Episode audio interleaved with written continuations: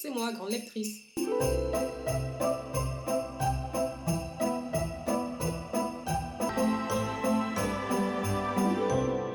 Je suis toute contente de vous retrouver aujourd'hui pour le 24e jour du calendrier de l'Avent le 24e et le dernier jour du calendrier de l'Avent. Et aujourd'hui, comme vous l'aurez sans doute vu au titre, on va parler d'une série qui me tient énormément à cœur puisque je la suis euh, pratiquement depuis ses débuts pratiquement, hein, parce que j'étais quand même jeune euh, lorsque le premier tome est sorti, mais on va parler de l'accro du shopping de Sophie Kinsella. Et on va aborder l'édition de Noël, donc l'accro du shopping fête Noël, et c'est une version particulière parce que pour la première fois de sa vie, c'est notre accro du shopping, donc euh, Rebecca ou Becky pour les intimes, qui va recevoir ses amis et sa famille pour fêter Noël et donc elle est en charge de tout, de la préparation euh, du dîner à la décoration, aux cadeaux, etc.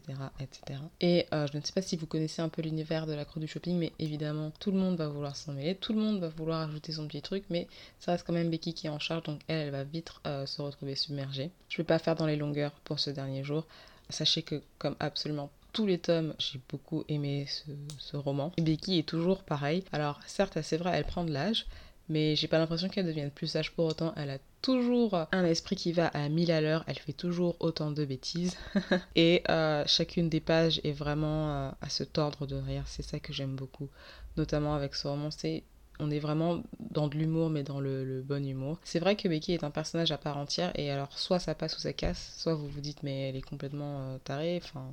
Il n'y a pas lieu de faire ça, il n'y a pas lieu d'avoir une telle imagination, surtout à son âge, blablabla, mais moi c'est un personnage que j'aime énormément. Alors c'est pas un personnage dans lequel je, me reconnais, néanmoins ça reste un personnage que j'apprécie énormément.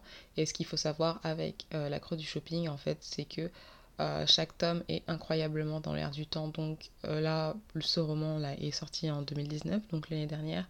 il est incroyablement au goût du jour. On parle de réseaux sociaux, etc. Enfin, Sophie Kinsella arrive à chaque fois à, à s'ancrer un peu dans la réalité, à rajouter ces petites touches, ces petites choses qui vont rendre le roman mille fois plus, euh, mille fois plus impactant, mille fois plus intéressant pour le lecteur.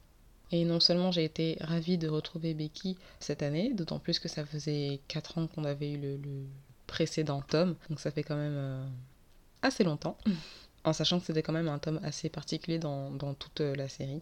Et j'ai aussi été ravie de retrouver qui reste le mari de Becky et qui reste égal à lui-même pendant toute l'aventure. Je suis pas du genre à avoir un book boyfriend et tout, mais si franchement il y avait un personnage de roman avec lequel je devrais être, je pense que sans hésiter je choisirais euh, Luke Brandon parce que je trouve tout simplement qu'il est ils sont très différents hein, Becky et lui.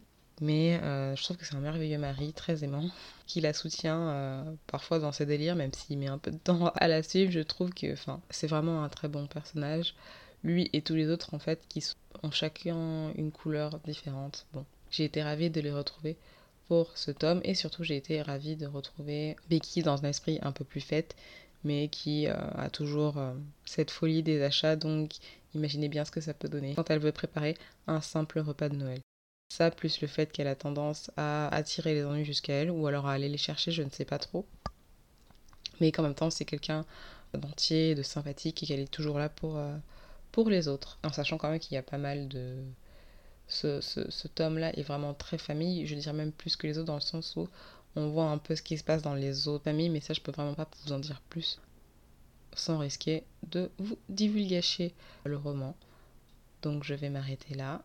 Je vous souhaite un très joyeux Noël et merci de m'avoir écouté pendant ces 24 jours. Si jamais vous voulez un peu plus de moi, un peu plus de mes revues, un peu plus de mes chroniques, N'hésitez surtout pas à faire un petit tour sur le blog qui est grandelectrice.wordpress.com ou alors à vous abonner à mes flux Spotify, Google Podcast et Apple Podcast. Je publie généralement un article tous les lundis, tout du moins, j'essaye, donc ça me ferait hyper plaisir de vous retrouver là-bas. Je vous souhaite de très bonnes fêtes et je vous dis à bientôt.